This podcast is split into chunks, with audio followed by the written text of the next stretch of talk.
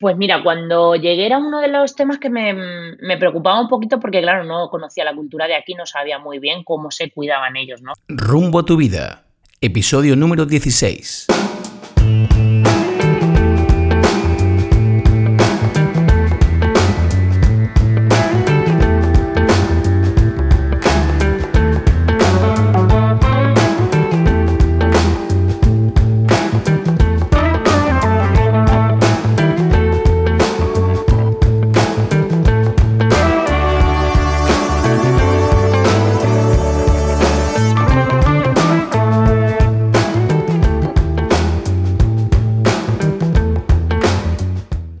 Hola a todos y bienvenidos a un nuevo episodio de nuestro podcast en el que hablamos de sociedad, cultura y estilos de vida.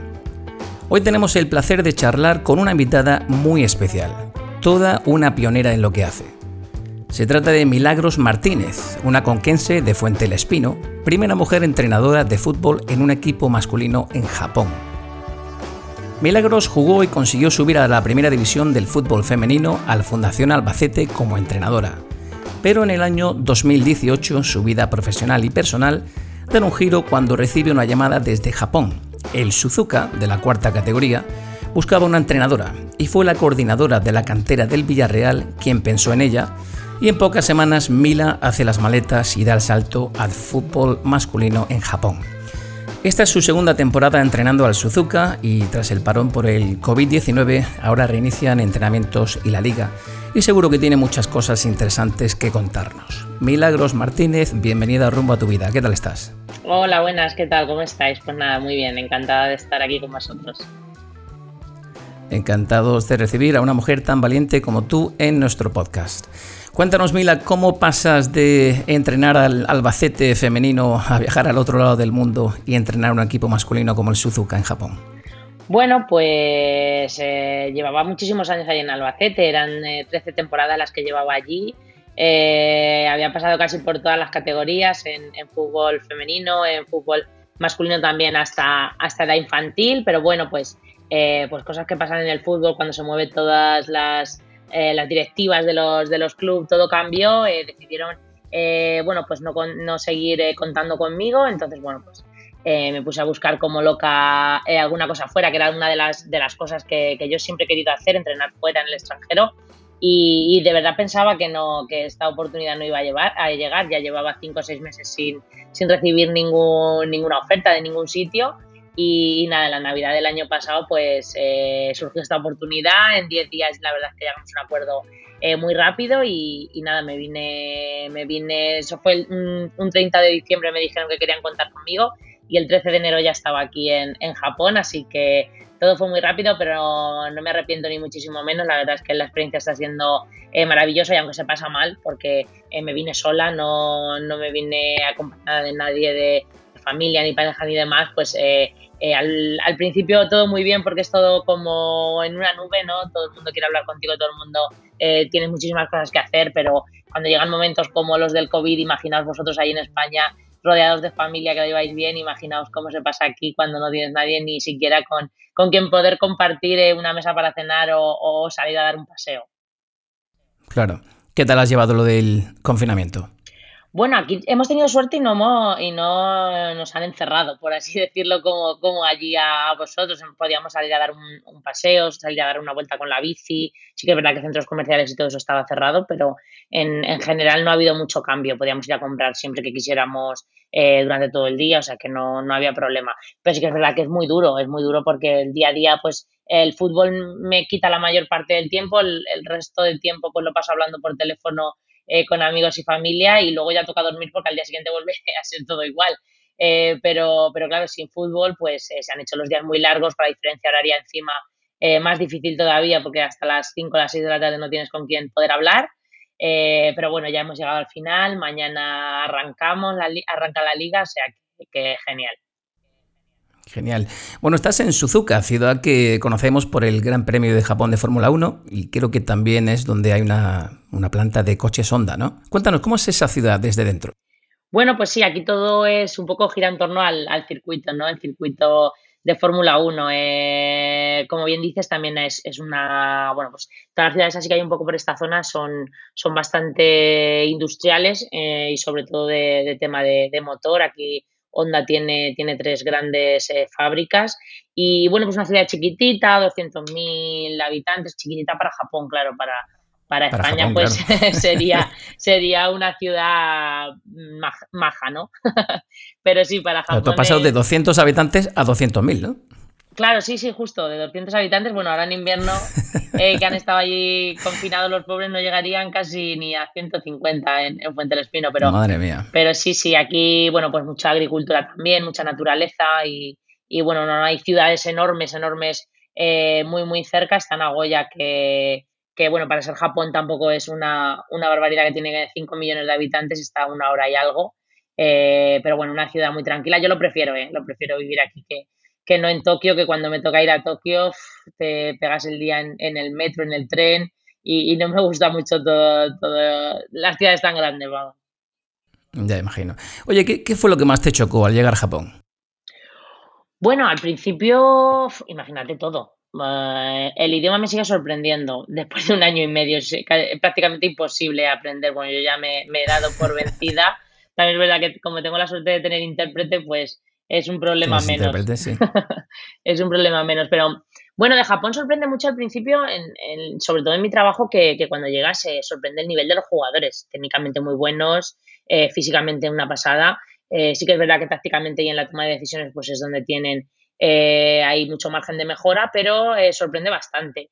Y luego una cosa que, me sorprendió es la facilidad con la que puedes trabajar, o por lo menos yo en este equipo así lo, lo noto, ¿no? A mí me han, al principio tenían dudas, pero ahora ya tengo bastante libertad para poder trabajar eh, como quiera, para poder decidir en, fichajes y, demás, y eso en España muchas veces es, complicado. Entonces, bueno, pues eh, en esa parte, por esa parte estoy bastante, bastante contenta y tranquila. ¿Y cómo llevas lo de ser la primera mujer que entrena un equipo de fútbol semiprofesional en Japón? ¿Sientes presión al ser la primera mujer entrenadora allí? Pues mira, ahora este año no, este año no, pero el año pasado cuando llegué, mm, yo me enteré de eso aquí, cuando llegué aquí no lo, no lo sabía. Eh, no lo sabías. No, no lo sabía. Cuando llegué aquí ya me, contaron un poquito y, bueno, un poquito de responsabilidad, sí, porque eh, sí que es verdad que Japón es un país que está muy avanzado en muchísimas cosas, pero a nivel, eh, pues un poco cultural de tradición, pues es un país que, que, bueno, pues el papel de la mujer todavía está está como muy en un segundo plano, eso es. Entonces, bueno, pues el año pasado sí que sí que tenía bastante presión, también un poco la que me metía yo, ¿eh? porque el club eh, tuvimos una racha muy mala de, resultados, cuatro partidos seguidos eh, perdiendo y el club en ningún momento me, dio un ultimátum ni me dijo, Emila, si no ganamos, eh, cuidado que acabamos de ascender y tal. Nada, nada, al revés, el, el presidente fue al entrenamiento un par de veces a darnos eh, su apoyo, a decirme que, estuviera tranquila, que el año lo iba a acabar, acabar el equipo como, como acabara. Entonces, bueno, pues eh, ahí sí que en esos momentos eh, te quitas un poco de presión, pero es un poco lo que te digo, llegar a casa no poder contarle a nadie, ni, nadie que te pueda dar soluciones. ellos el fútbol lo entienden tan diferente a, nosotros que, que, tampoco puedes compartir con ellos muchas cosas, sí que puedes pedirles opinión, pero al final es como muy contrario a lo que tú crees. Entonces, bueno, pues eh, el, primer año fue muy, muy, muy complicado en, ese tipo de cosas, pero este año ya mucho mejor. También es verdad que, este año, bueno, pues eh, creo que el equipo, eh, los jugadores que han venido nuevos, pues suben bastante el nivel. Yo ya tengo la experiencia, conozco la liga, conozco el país, ya es bastante diferente. Entonces, bueno, pues este año ya me lo estoy tomando mejor y además que soy muy temperamental en, el campo. He hecho un poco en estas semanas de tranquilidad, pues un poco de de meditación para que, lleve mejor eh, esa parte de, los partidos, que al final creo que se acaba contagiando un poco a los jugadores y no nos viene nada bien. Claro. Oye, ¿y encontraste dificultades al, precisamente como tú dices, al ser mujer? ¿Has tenido sensación en algún momento de que tenías que demostrar tu valía precisamente por eso? Bueno, eso, con eso venimos desde España ya puesto en la mochila, o sea que eso de, de llegar aquí tener que demostrar yo creo que todas las mujeres que nos dedicamos a, esto del fútbol, hablo del fútbol porque es lo que más, lo que más conozco, pero creo que diariamente tenemos que demostrar. Eh, eh, eh os fijáis en primera división femenina en España ahora mismo solo hay dos mujeres. Te vas a segunda división que, que hay eh, muchos equipos y ahora no te lo sé decir cierto, pero puede haber cuatro o cinco mujeres en los banquillos.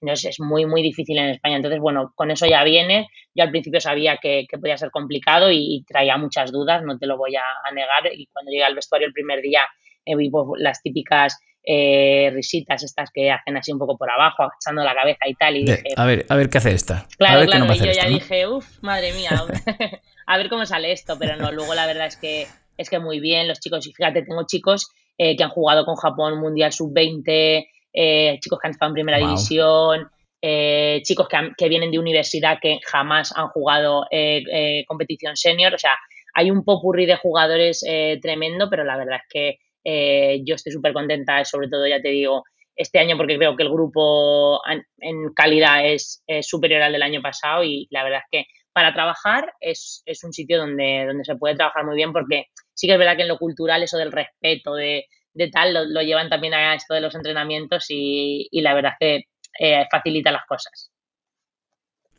Porque estáis en la cuarta división japonesa, que equivale más o menos a una segunda división aquí en España, ¿no? Segunda división B, sí, una cosa así. Aquí en Japón, sí, en Japón se creó la, tercera división profesional hace unos años.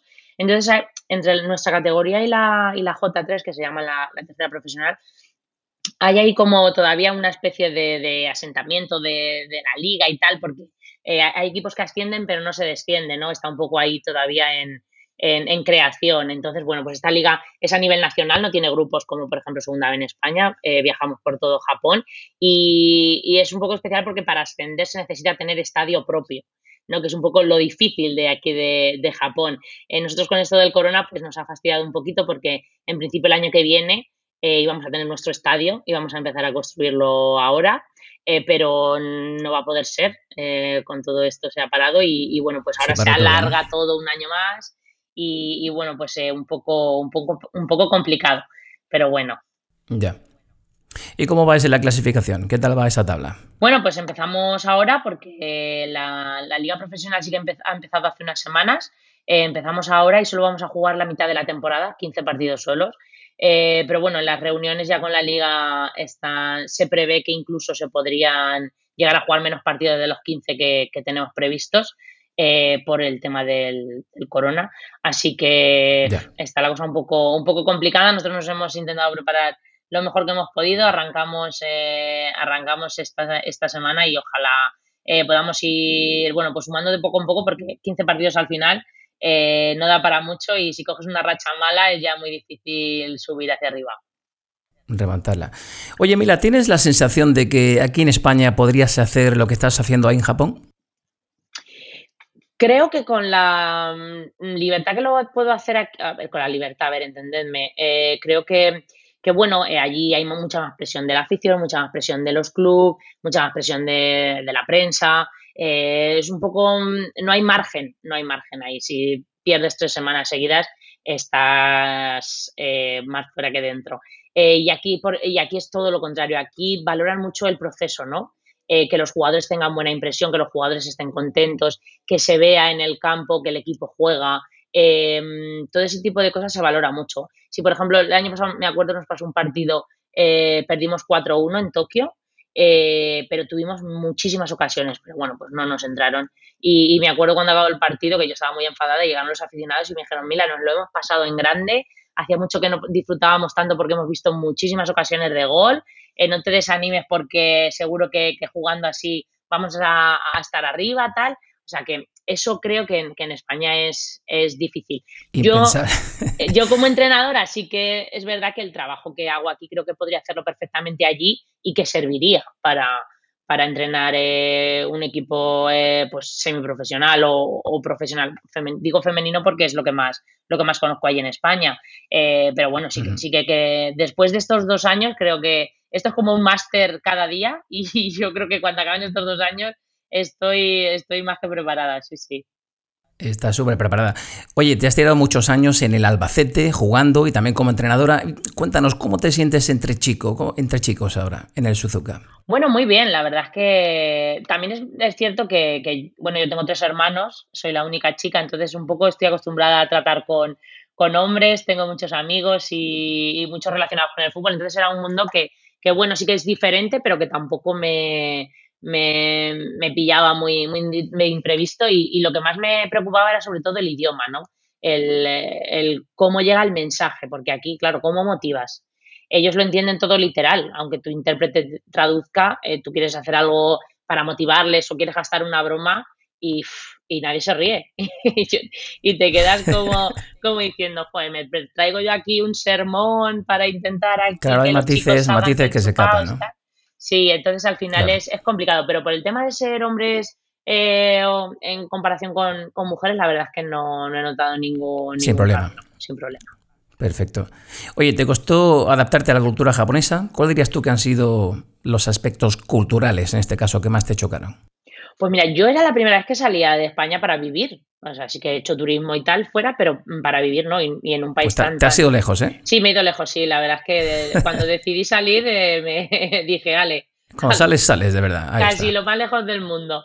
Eh, pero nada, eh, la verdad es que me ha adaptado muy bien. Sí que es verdad que también el club aquí, pues la cortesía esa japonesa, pues también conmigo la han tenido desde el principio y, muy bien. Entonces no me ha costado mucho. También es verdad que yo soy una persona fácil de adaptar. Eh, el idioma es lo peor, eh, como os he dicho antes, es, muy, muy complicado. Pero yo ya cuando llevaba tres, cuatro meses aquí eh, me dieron coche, yo ya me iba por ahí mis días libres a visitar Kioto, que me encanta, Nara, que está también muy cerquita de aquí de donde vivimos. Y, la verdad es que nada, me, me, adapté muy bien. Este segundo año me está costando un poquito más. El primero, como os he dicho antes, pues como mucha novedad todo y los días se pasan muy rápidos. Estos cinco meses que llevo aquí se me están haciendo eternos y, se me está haciendo un poquito más cuesta arriba. También no he recibido visitas, no he podido ir a España en verano, que el año pasado fui una semanita y eso... Has estado más solita. Sí, sí, sí, pesa mucho. Y en cuanto a la afición, ¿la afición japonesa dirías que es más respetuosa con los entrenadores allí? Bueno, y con los jugadores y con el árbitro y con los aficionados rivales y con, los jugadores rivales, sí, sí. Es una afición, eh, sorprende mucho cuando, cuando no has visitado un, no has seguido a lo mejor eh, el fútbol japonés. Yo, por ejemplo, he ido a, ver a, pues a Iniesta, he ido a ver a Torres cuando el año pasado estaba aquí eh, jugar y... Y las aficiones son, una hora antes están en el campo llenándolo sin parar de cantar, de animar, eh, si se pita un penalti todo el mundo se calla para que el penalti lo tiren, no tranquilamente, pero no sé, es como una, una señal de respeto, ¿no? Ni, ni quieren molestar al jugador, ni, ni protestan al árbitro porque, porque haya pitado ese penalti y eso, y entonces son cosas que, sorprenden muchísimo, ¿no? Entonces sí que es muy, no sé, es una afición muy, muy diferente a lo que nosotros estamos acostumbrados allí en, en España y bueno, es un fútbol diferente. Yo digo siempre que, que lo ven un poquito más como, como deporte, ¿no? No lo llevan al extremo ese de, de, de, Tan competitivo claro, dedicas a decir, eh, es que me va la vida en ello. No, no, aquí, bueno, pues sí, son muy aficionados porque eh, hay, por ejemplo, aficionados nuestros que, fíjate, somos cuarta categoría, que vienen desde Miyazaki. Miyazaki está, pues, en avión como a una hora y media, una cosa así. Eh, y vienen todas las semanas a vernos. Hay además un, matrimonio que vive en Taiwán y siempre que, pues, una vez al mes vienen a ver los partidos. Cosas que dices, o sea, es que no me lo puedo creer que a la cuarta categoría de, fútbol japonés, una ciudad que es pequeñita, muy industrial y demás, eh, venga gente de Taiwán o venga gente de la otra punta del, país, pero sí, sí lo hacen. Y cuando vamos a jugar fuera, nunca, nunca hemos estado solos que es verdad que otros equipos sí que cuando han venido aquí a Suzuka no han traído afición porque vienen desde muy lejos.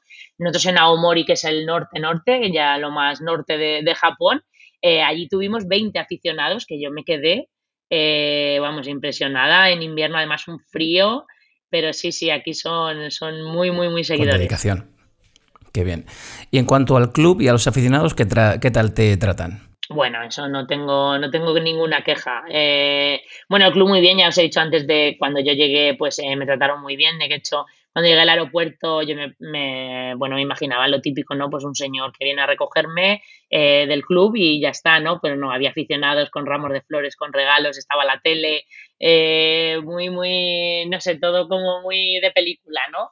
Y, luego los aficionados súper bien, pues es mi cumpleaños y todo el mundo pues te trae regalos, fruta, eh, no sé, tienen muchísimos detalles. Aquí es verdad que es un país que eso se lleva mucho, el tema de los, de los regalos cuando viajas y, y regresas y tal es es como muy común, pero, pero a mí me sigue sorprendiendo porque lo típico, te imaginas que la primera vez te lo van a hacer, ¿no? Pero es que todas las veces, muchas veces que todos los aficionados que vienen eh, te llevan un regalito cuando acaba el partido, cuando acaba el entrenamiento y eso la verdad es que eh, dice mucho porque se están acordando de, de, ti, de que estás aquí sola y demás.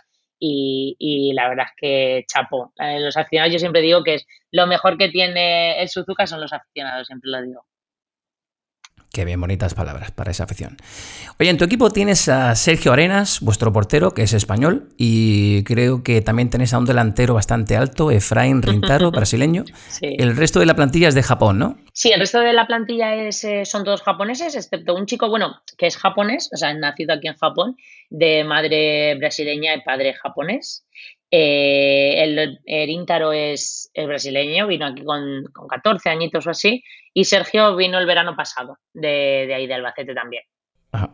¿Y qué tal es tu relación con todos ellos? Bien, muy bien. Además, con ellos, bueno, pues puedo hablar un poquito, no sé portugués, pero bueno, un poquito no, nos entendemos bastante mejor que, que con el japonés. Y nada, muy bien, sí, la verdad es que muy bien. También me, me, o sea, aunque con los japoneses sea un poquito más difícil por el tema del idioma, ellos ya me conocen y, cuando nos hemos ido de cenas juntos o, demás, pues eh, me he tomado con ellos eh, algo y sin problema o siempre me están eh, vacilando porque el año pasado les decía que cuando ganábamos un partido les iba a invitar siempre a, tortilla porque una vez pues me dio por hacerles una tortilla de, patatas. sí, sí. Y bueno, les encantó y, y, ahora cada vez que ganamos pues están todo el rato, mí la tortilla, mí la tortilla. Entonces, bueno, pues ya tenemos un poquito esa complicidad, ese, esa confianza de, de poder hacerme bromas, de hacérselas yo a ellos, o pues a los solteros o a los jovencitos les digo, esta noche vais a salir de fiesta, tal, y que me cuentan un poquito, ¿no? Entonces, bueno, sí que, sí que creo que es importante pues esa, esa confianza, ese que, que, bueno, pues que ellos esa vean. ¿verdad? Sí, que ellos vean también un poco que te preocupas. Pues ahora, por ejemplo, pues han tenido dos, eh, dos niños y, bueno, pues eh, les pregunto todos los días qué tal, es cómo, cómo lleváis lo de no dormir y tal. Yo creo que al final eso es importante. Aquí en Japón quizá eh, el entrenador con los jugadores es bastante más distante eh, y yo creo que ahí sí que, sí que llevo camino ganado eh, con ellos porque, porque, bueno, normalmente nunca han tenido un entrenador que se preocupe un poco por, por lo que hacen fuera o por, o por cómo es su vida fuera. Claro, has cortado esa relación con el jugador. Eso está genial. Mira, los oyentes de Rumbo a tu Vida están muy interesados en esta entrevista y no querían dejar pasar la ocasión sin hacerte ellos mismos unas preguntas. Así que a ver qué nos dicen. Te voy a poner una por aquí de nuestro amigo Emilio. Hola Mila, mi nombre es Emilio y a mí me gustaría saber cuáles son las similitudes y las diferencias entre el fútbol japonés y el fútbol europeo. Bueno, pues eh, similitudes, eh, bueno, mm, no hay, o sea, no hay muchas, eh, a ver, bueno, sí hay y no hay. Un poco lo que te he dicho antes, ¿no? El físico, físicamente creo que son jugadores que están perfectamente preparados para poder jugar en Europa si tuvieran la ocasión. Son jugadores que se cuidan muchísimo. Aquí también es verdad que, bueno, pues todo el tema de la alimentación en Japón es algo que está como mucho más cuidado de, de por norma general. Eh, técnicamente son jugadores bastante, bastante buenos, parecidos también a, a lo que podemos encontrar por, por Europa. Eh, quizá no hay jugadores eh, que, que, tengan buen uno contra uno, que, que tengan, bueno, pues ese, a lo mejor ese conocimiento de, de, parar el partido cuando él está muy loco, de acelerarlo cuando hay que acelerarlo, ¿no? Ese, ese perfil de jugador quizás sí que cuesta un poquito más encontrarlo y tácticamente sí que son eh, bueno pues jugadores que tienen como muchas manías adquiridas ya y, a los que cuesta eh, cambiarlos por bueno pues por la edad que tienen y por los años que llevan eh, haciendo esas cosas. Pero en general yo yo siempre se lo digo a, bueno pues a mi intérprete a mis ayudantes y demás. Digo si, si os organizarais ahí un poquito y, desde pequeños pues estructuraréis un poquito mejor las categorías porque aquí no se empieza a competir en, en senior hasta los 22 años 21 22 años eh, yo creo que, Japón sería mucho más potencia de lo que es ahora mismo. Y fíjate que, Japón da jugadores muy buenos a nivel eh, europeo, que hay en, eh, sobre todo en, Alemania, en España también. pero sí que es verdad que falta un poquito ese, ese puntito a lo mejor de, formación desde abajo para poder tener una mejor base que luego pueda, pueda ir subiendo. Perfecto, hablabas también de nutrición y a colación de eso que comentabas, nuestro amigo Norberto tiene otra pregunta. Hola Mila, soy Norberto. Tengo una duda nutricional. ¿Cuál es la, dieta que sigue un futbolista en Japón?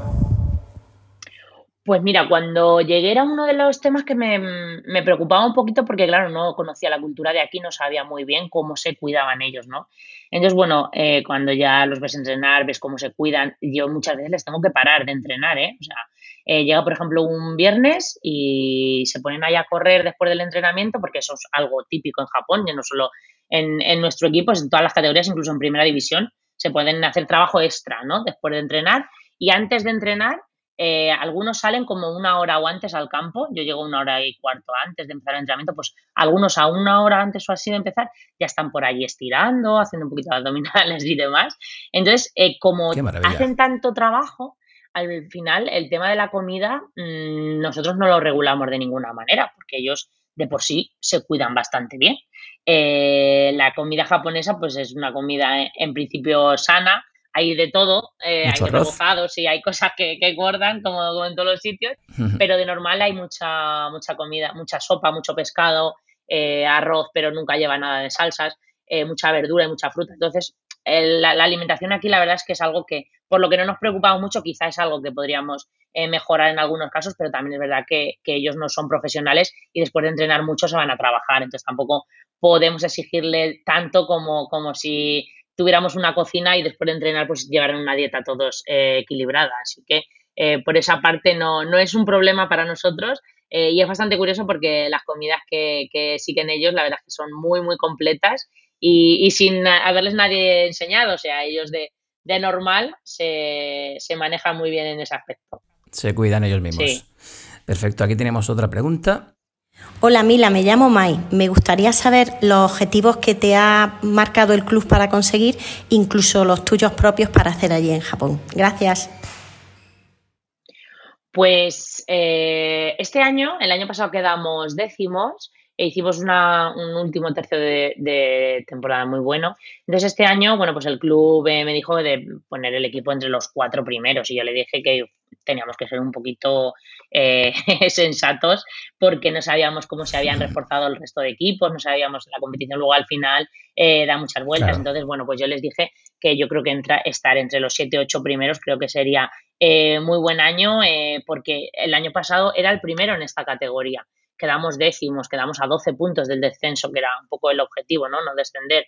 Entonces, bueno, yo creo que, que este año mejorar un poco esos números para dentro de dos eh, poder estar en un buen nivel para, para, intentar el ascenso, que es lo que, lo que el club quiere, pues yo creo que, que es un, un, progreso del equipo adecuado, ¿no? A lo mejor eh, eh, poner las expectativas tan altas, no llegar o, ponerlas muy bajas y, subirlas mucho, al final creo que, que, puede perjudicar porque luego muchos jugadores pueden salir. Este año tenemos 14 jugadores nuevos. Es un poco difícil luego planificar otra vez todo porque la mayoría de jugadores no, no conocen ni saben lo que tú quieres en el campo.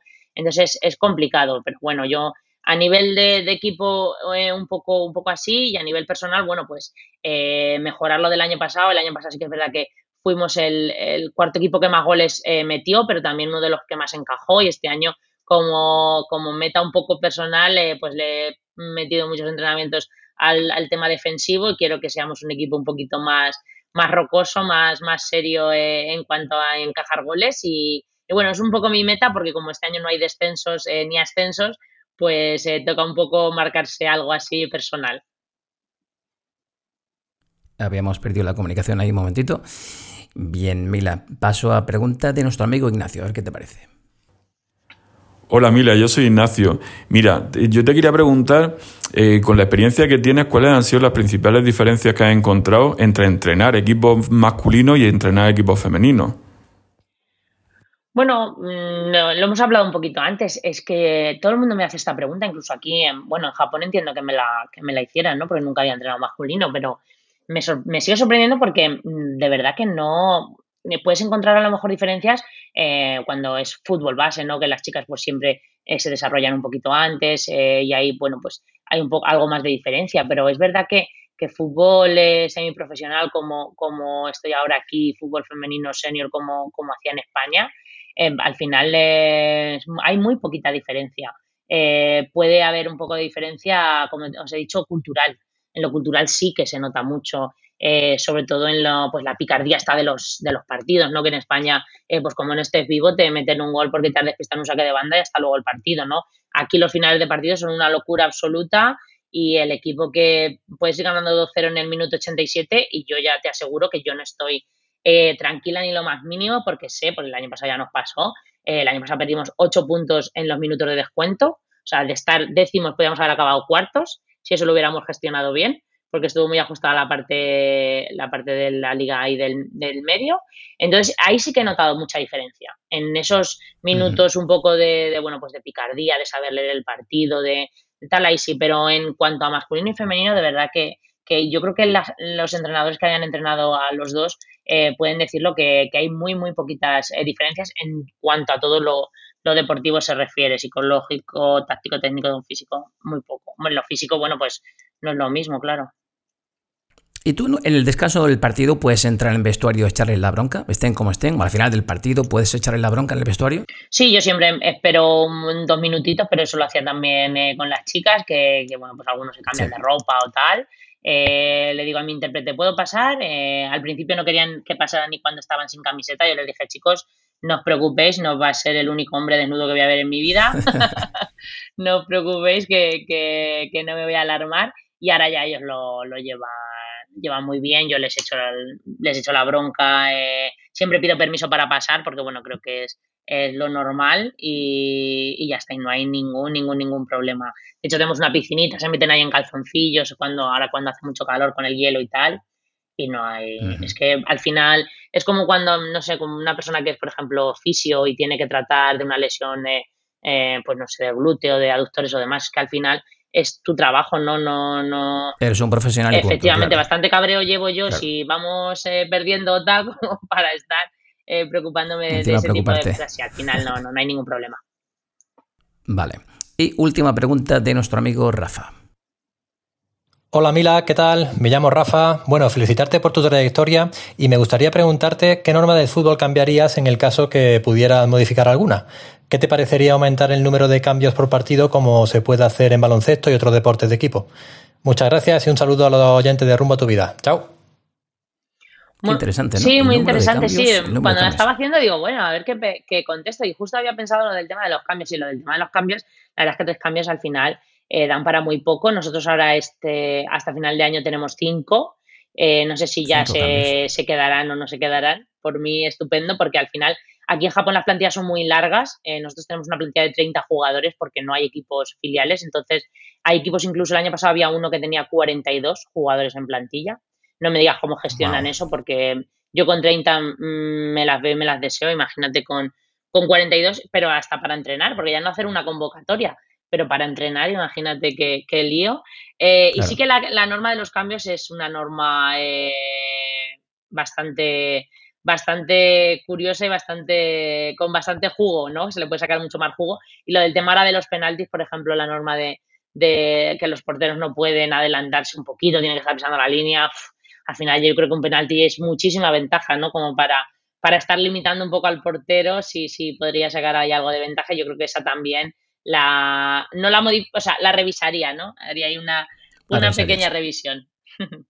¿Te imaginas un partido de fútbol con cambios ilimitados, tipo partido de baloncesto? Es difícil gestionar eso. Podría porque, ser muy dinámico. ¿eh? Claro, sí, sí, pero por ejemplo, eh, ¿cómo, ¿cómo se hace para no perder tiempo? Porque imagínate, en España ya, eh, cuando un equipo va ganando, no se pausa todo tanto eh, cuando lo ves por la tele no está muy mal, pero cuando lo ves en directo. Bueno, quizá como en fútbol sala, ¿no? En fútbol sala uno sale por la banda, cambia sí, rápidamente. Ser, ¿no? un poco el tiempo, una, algo así. Sí, sí que se podría. Hombre, mucho más dinámico sería, y sí que es verdad que las plantillas podrían ser bastante más amplias y, y, y se podría incluso cargar más el, el, calendario de, de, partidos porque los jugadores no estarían tan, tan cansados. Pero al final, 90 minutos mm. eh, tres veces por semana no es nuestro caso que nosotros jugamos domingo-domingo pero cuando hay competición europea o, o demás, eh, yo imagino que esos, esos equipos tienen que ir eh, bastante, bastante justos y es, es complicado, sí.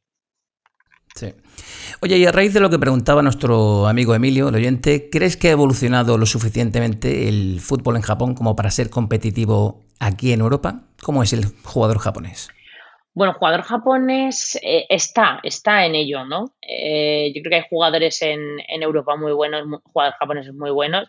Yo creo que el hecho de, que esté Take Kubo allí en, en España, en Japón, está siendo todo, todo un descubrimiento, no por la liga japonesa, ¿no? Sino porque eh, todo el mundo habla de él, ¿no? Eh, aquí es, uh -huh. lo relacionan o lo, lo comparan con Messi, ¿no? Y, y aquí, y, y, yo creo que, a ver, no sé si llegará a ese nivel porque es un nivel extra, extra alto, pero sí que es verdad que, bueno, ese tipo de jugadores eh, sí que se van viendo de vez en cuando, sobre todo a nivel, como os he dicho. Aquí es que de high school, eh, de instituto, pasan a universidad y de universidad ya senior. Entonces hay como cuatro o cinco años ahí que no llegan a competir realmente con senior. Entonces yo creo que ahí se pierde un poco la esencia de, lo que viene de, high school y de universidad, que sí que son jugadores pues muy habilidosos, muy rápidos, con un cambio de ritmo tremendo. Y entonces, claro, ya ahí en, la universidad, al no competir realmente con equipos, eh, bueno, pues a lo mejor más fuertes que ellos, pues se para un poco eh, eh, todo eso. Entonces sí que yo creo que los jugadores japoneses cada vez están, se están, bueno, están trabajando mejor para llegar a, a nivel de los europeos, pero como te he dicho un poquito antes, creo que, que, en la base está, está un poco la clave, ¿no? Eh, no hay, aquí, por ejemplo, ser entrenadores es muy difícil, sacarse los niveles de entrenadores es algo bastante complicado eh, y entonces ese tipo de trabajos pues lo hace gente que se dedica a eso porque le gusta, ¿no? que a lo mejor no tiene una formación o, entonces ahí pues quizá eh, es donde, donde tengan un poquito más de problemas. Y hablando de entrenadores, ¿qué entrenador o entrenadoras dirías tú que han sido tus ídolos o referentes o modelos a seguir? ¿Alguno conocido? No sé, tipo Guardiola, Bielsa. sí, bueno, yo soy, siempre lo digo, soy muy friki del fútbol, que veo mucho fútbol. Y, bueno, entrenadores, pues me fijo en muchos, igual que me fijo en Simeone, porque me parece una pasada como, como sus jugadores con, me imagino que tienen que tener muchísimos egos en esos equipos tan, tan importantes, eh, trabajan eh, al 100% en una idea que tiene él. Eh, eh, eso para mí me parece maravilloso, ¿no? Cómo defiende, cómo son un equipo tan rocoso, ¿no? Luego me fijo cómo ataca Guardiola, eh, me fijo mucho, por ejemplo, en la escuela pues, alemana. También es verdad que aquí por el tema de horarios, pues me viene mejor un poco pues ver fútbol pues de Alemania o así, de la Premier, que siempre un poquito, un poquito antes, y en España me toca ver los repetidos, pero, pero me fijo muchísimo, Bordalás me gusta mucho, eh, Mendilibar, eh, Zidane también. Al final me, voy un poco empapando de todos y luego veo también mucho fútbol femenino, me, me gusta mucho y lo sigo la, la primera Iberdrola y, y ya me ha fastidiado mucho que no, no la acabaran la liga porque estaba, estaba bastante interesante la pelea por la Champions y demás, así que, pero bueno, ya esperando que el, que el 5 de septiembre creo que, que arrancan otra vez, podamos empezar a disfrutarla. Oye, y en cuanto a jugadoras, mencionas el fútbol femenino. En España tenemos fantásticas jugadoras: Jennifer Hermoso, Irene Paredes, Alexa, Alexia Putellas, Mapi León. Jugadoras internacionales, Lindsay Horan. ¿En quién te fijas? ¿Quién es tu referente como jugadora hoy en día? Bueno, de las que me ha tocado sufrir como entrenadora, que esas se borran difícilmente. Eh, bueno, eh, me acuerdo el primer año en primera con el Albacete, nosotros un equipo todo chicas eh, de Castilla-La Mancha, no, no pagaban, nada, o sea, no cobraba ninguna jugadora, eh, todas trabajaban o estudiaban, entrenábamos una vez a la semana con todas disponibles, el resto eh, pues faltaban 10, faltaban 6, o sea, era un poco, eh, sí poníamos mucho empeño, pero, pero teníamos muchas dificultades, ¿no? Eh, y cuando fuimos a, pues a Barcelona y, ves juntas, pues estaba Jenny Hermoso ese, ese año, estaba Sonia Bermúdez juntas, estaba Alexia, bueno, pues Vicky Losada, empiezas ahí a, decir, pero si es que una es mejor que la otra, la otra mejor que, que la de más allá. Impresionante. Y al final, sí. sí, era, era una pasada. Si aguantábamos al descanso sin que nos hubieran goleado, para nosotros era un premio, pero, pero por, por, la diferencia, claro, te enfrentas a, a un equipo profesional con jugadoras del máximo nivel que llevan 10 años jugando eh, al máximo nivel, eh, jugadoras que, que, veníamos de, pues eh, una trabajaba y había tenido que ir en tren hasta Barcelona porque no teníamos jugadoras y teníamos que, hacerlo así. Otra, me acuerdo que a Zaragoza fue en coche esa mañana porque tampoco teníamos. A Santander por la noche a otra la tuve que llevar yo con el coche porque tenía que jugar sí o sí. O sea, al final, eh, a Santander no, perdón, a Oviedo, me acuerdo. Entonces, eh, nosotros nos mermaba mucho ese tipo de, de, situaciones, pero bueno, aún así, pues te enfrentas con ese tipo de jugadoras, te sorprenden muchísimo eh, pero los tres años que pasamos en primera salvando la categoría, la verdad es que son eh, recuerdos imborrables y, algo de lo que estaremos yo creo que, siempre muy orgullosas porque ante todo eh, pudimos salvar la categoría y creo que eso es súper bonito. Y competir con esas, con esas pedazos de jugadoras. para finalizar la entrevista, Mila, cuéntanos cómo es un día normal en tu vida ahí en Suzuka. Bueno, pues aquí se lleva mucho lo de madrugar, porque, bueno, amanece a las cuatro y media de la mañana. Entonces, bueno, a las... A las cuatro y media. Sí, a las... Dios mío. a las 7 hace un calor ya terrible, ahora en, en verano nosotros entrenamos a las 9 y media, yo a las 8 ya estoy eh, en el campo, eh, bueno, entrenamos, eh, después, bueno, pues vengo a casa y luego vuelvo a ir al club para trabajar, ahora tengo un chico, bueno, pues asistente que está ayudándome, un chico que, que vivía aquí en Tokio español, está de, asistente mío. Y bueno, pues por la tarde nos reunimos un poquito con, con el intérprete también para ver eh, bueno, pues el entrenamiento del día siguiente, que esté todo claro. A mí no me gustan mucho los entrenamientos eh, parar, entonces me gusta que ellos tengan toda la información el día de antes, luego en el campo montamos todo el entrenamiento para que tampoco haya ninguna duda y entonces ahí va todo, todo más rodado. Y bueno, preparamos muchos vídeos, eh, al no poder hablar también el vídeo creo que es un, es un ayudante más y, aunque se echan muchas horas enfrente al ordenador, la verdad creo que merecen la pena y bueno, luego ya cuando acabo de trabajar en el club, que son las 6 de la tarde o así, pues ya me vengo a casa, ya intento desconectar, eh, hablar con la familia, con los amigos y, poquito más. Siempre que puedo me voy a la playa porque, bueno, lo bueno de Japón es que estamos rodeados de playa y, y, siempre que puedo, bueno, pues me escapo que está, está muy cerquita de aquí de donde vivo y, y también para desconectar pues viene muy bien. Un día muy largo.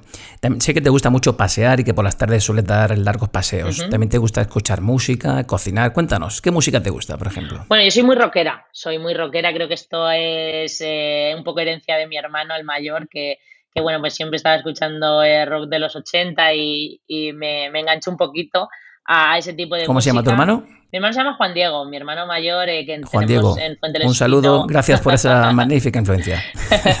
tenemos una panadería familiar en, en Fuente del Espino, un horno de leña. Eh, y bueno, pues ahí, claro, todo el día está la música sonando. Y sí que es verdad, me he ido a ver a Scorpion con él, me he ido a ver a, Lenny Kravitz, o sea que me gusta mucho la, sí, la música la música extranjera, bueno, luego en española también, bueno, escucho mucho extremo duro, eh, platero, fito, todo este tipo de, de, rock, así que sí, eso junto con, con, cocinar, que me gusta mucho, no estoy todo el día haciéndoles tortillas a los chicos, pero, pero de vez en cuando y pasear en la playa, pues la verdad es que, que sí, mis ratitos libres eh, se pasan con eso y con las videollamadas. Oye, y, comentabas también que sueles ver mucho fútbol cuando no estás entrenando, ¿no? Que sí. dedicas mucho tiempo al vídeo. justo antes de, hablar estaba viendo un, partido de, bueno, pues de nuestra liga, que me gusta también estar un poquito, eh, bueno, pues enterada. al final, yo creo que es imprescindible cuando salimos fuera a conocer el, el, fútbol del país, te da mucha información, aunque no sea eh, siempre muy, muy exacta, porque no tenemos todo ese tipo de datos que tienen, que manejan los equipos en España eh, sobre jugadores rivales, sobre equipos rivales. Aquí no hay tanto, hay que hacerlo todo eh, una misma, pero sí que es verdad que creo que me dan mucha información y, yo creo que, cuando salimos fuera pues son datos muy, muy valiosos el saber del, del fútbol eh, de aquí. Veo mucho fútbol de aquí, veo mucho fútbol español, mucho fútbol repetido, aunque sepa ya el resultado, que me da un poco de rabia, pero bueno, pero bueno me gusta verlo y, La diferencia horaria es lo que tiene. Sí, sí. Ajá. Y para terminar, Mila, ¿qué te ves haciendo en un futuro? ¿Te ves entrenando un equipo de hombres aquí en España? ¿Te gustaría volver al fútbol femenino? Bueno, yo creo que entrenar un equipo de hombres en España ahora mismo es bastante complicado. Eh, ojalá, ojalá, no por mí, sino porque yo creo que al final todas las mujeres que nos estamos dedicando a esto estamos preparadas, eh, tenemos que que sacaron los mismos títulos que nuestros compañeros, pero sí que es verdad que no tenemos esas mismas oportunidades. No somos, siempre digo que no somos esa opción real eh, cuando se trata de, una mujer dirigiendo un equipo, pues no, no está ahí. No hace poquito hablaba con un amigo de segunda B y dices que es muy difícil que una mujer entrene un equipo de hombres. Digo, ¿pero por qué? Digo, si yo paso a tu vestuario, ¿qué va a pasar? Y dice, al principio me quedaría un poco sorprendido. Digo, ya la tercera vez que pasara, ¿qué iba a pasar? Y bueno, supongo que la tercera vez pues ya está, estaría acostumbrado. Pues ya está, es que al final es, es un poco eh, ley de vida, ¿no? Eh, si no es porque seamos mujeres, sino porque creo que, que bueno, si, si por ejemplo me he venido a un país en el que no, mm, no tengo el idioma, no tengo la cultura, no conozco nada de aquí y me valoran muchísimo, eh, yo creo que, que, puedo trabajar exactamente igual o mejor en un país en el que el idioma sea el mismo, en el que conozca mucho más las categorías, pero bueno, eso ya no, no depende de nosotros. Siempre tenemos que estar preparadas eh, por si llega la oportunidad. Ojalá pueda seguir entrenando y viviendo de esto porque me apasiona. Ojalá pueda ser un poquito más cerca de casa porque se pasa, se pasa mal y los días son eternos. imaginamos. Pero, pero ojalá sea dedicándome al, fútbol, que, que es lo que más me gusta.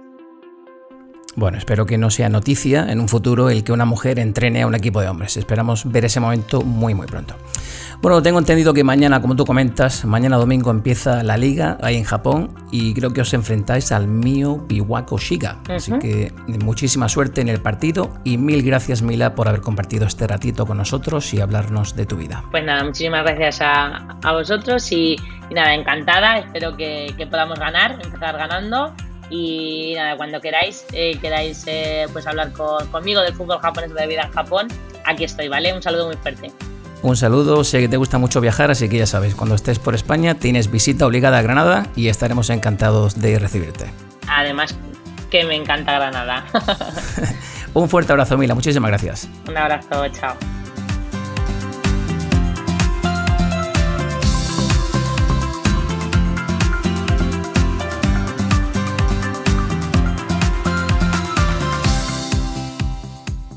Y hasta aquí el episodio de hoy con toda una pionera en el mundo del fútbol. Hablábamos con Mila Martínez, primera mujer entrenadora de un equipo de fútbol masculino en Japón. Me gustaría agradecer toda la ayuda prestada a nuestros amigos del canal de YouTube Football Secrets. Un servidor os sigue religiosamente. Te animo a que te suscribas a nuestro podcast y así no te perderás ningún episodio. Sabes que puedes dejar una reseña o valoración en iVoox, en Podbean o en Apple Podcasts. Gracias a nuestros oyentes por querer participar en el podcast de forma activa y hacer ellos algunas preguntas a la propia Mila. Desde hace unas semanas ya nos escuchan desde Estados Unidos, México, Reino Unido, Rusia, Francia, Argentina, Holanda, Australia, Noruega y un largo etcétera. Muchísimas gracias a todos los que nos escucháis desde esos lugares tan remotos. Nos animáis a seguir haciendo las cosas bien. Déjanos tus comentarios en rumboatuvida.gmail.com y estaremos encantados de contestar tus mensajes. Nos puedes seguir en Instagram, Twitter o en Facebook. Pásate por ahí y dinos qué te parece el programa y si estás interesado en hacer alguna pregunta a nuestros invitados. Así que ya sabes, no te olvides de que el próximo martes vuelves a tener una cita con rumbo a tu vida. Un saludo.